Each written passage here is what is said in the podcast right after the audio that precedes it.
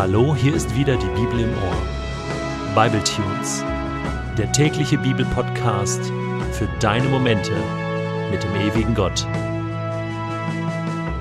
Der heutige Bible Tune steht in Exodus 26, die Verse 31 bis 37 und wird gelesen aus der Hoffnung für alle.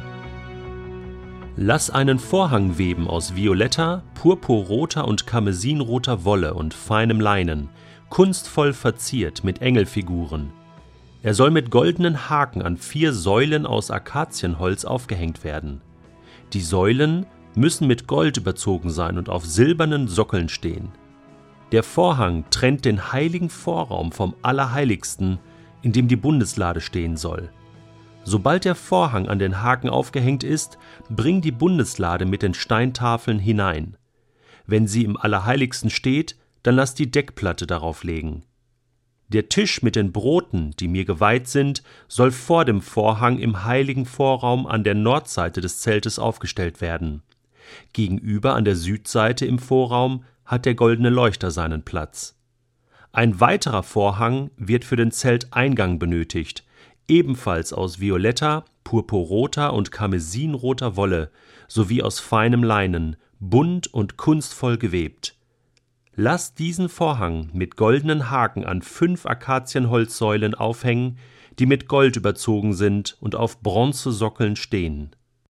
Ich bin schon einige Mal umgezogen in meinem Leben, in verschiedene Wohnungen und Häuser. Und wenn ich eine Sache wirklich gelernt habe von meiner Frau, dann ist es die. Eine Wohnung oder ein Haus ist erst wirklich eingerichtet, wenn der Vorhang hängt.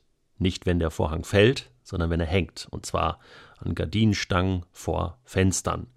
Und das sind in unserem jetzigen Haus ziemlich viele Vorhänge. Und so hat es auch lange gedauert, bis endlich alles fertig war im Sinne meiner Frau. Das Heiligtum, also die Stiftshütte im Alten Testament, später auch der Tempel, bekam zwei Vorhänge. Der erste Vorhang ganz vorne am Eingang, sozusagen ein Eingangsvorhang, und dann ziemlich weit hinten im Heiligtum nochmal ein Vorhang, der das Heiligste vom allerheiligsten Raum dem sich die Bundeslade befand, wo nur der Hohepriester einmal im Jahr hinein durfte, trennte. Soweit der Text. Was sollen diese Vorhänge? Will Gott hier etwas verstecken? Ich bin zunächst mal gestolpert über die Farben. Fangen wir mal damit an. Der letzte Vorhang, also dieser Eingangsvorhang, wird beschrieben als ein bunter Vorhang violett, purpurrot, karmesinrot, also insgesamt ziemlich rot und dann noch mit anderen bunten Farben gemischt mit Gold, umrandet.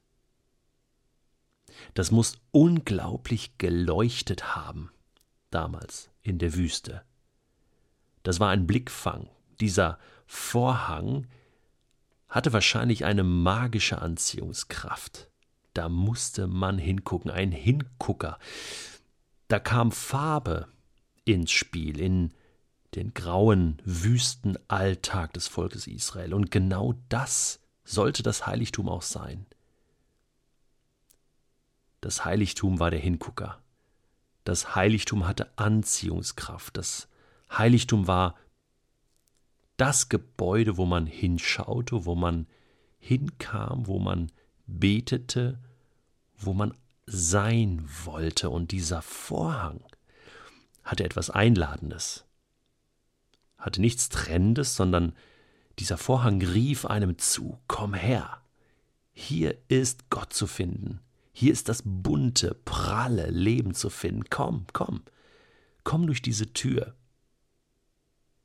komm hinein, hinein ins Glück, hinein in die Gegenwart deines Gottes. Das ist die eine Bedeutung des Vorhangs. Dann hinten war der zweite Vorhang. Dieser, ich nenne ihn mal, allerheiligste Vorhang. Und dieser Vorhang durfte nicht bewegt werden. Das war eigentlich kein Eingang, sondern das war wie eine verschlossene Tür.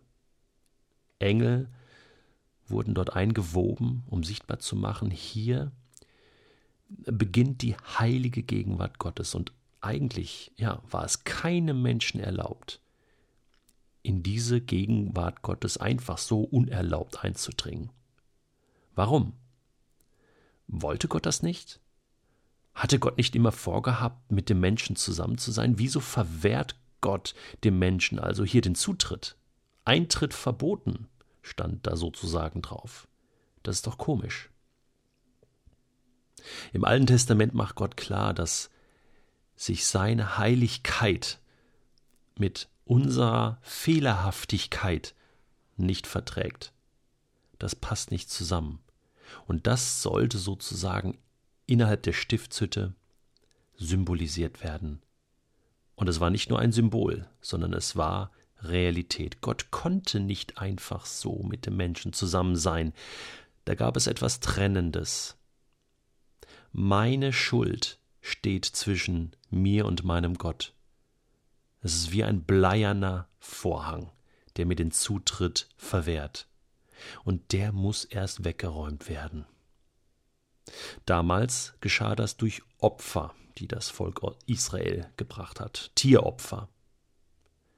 Aber zum Glück lebe ich nicht mehr im Alten Testament, mit Vorhängen vor meinem Gott, mit dem Schild Zutritt verboten, sondern zum Glück darf ich im Neuen Testament lesen und leben, Eintritt erlaubt. Eintritt für mich, Detlef Kühlein, erlaubt. Und auch für dich. Denn Jesus sagt, ich bin die Tür. Ich bin der Weg zum Vater. Man könnte sagen, ich bin der Vorhang.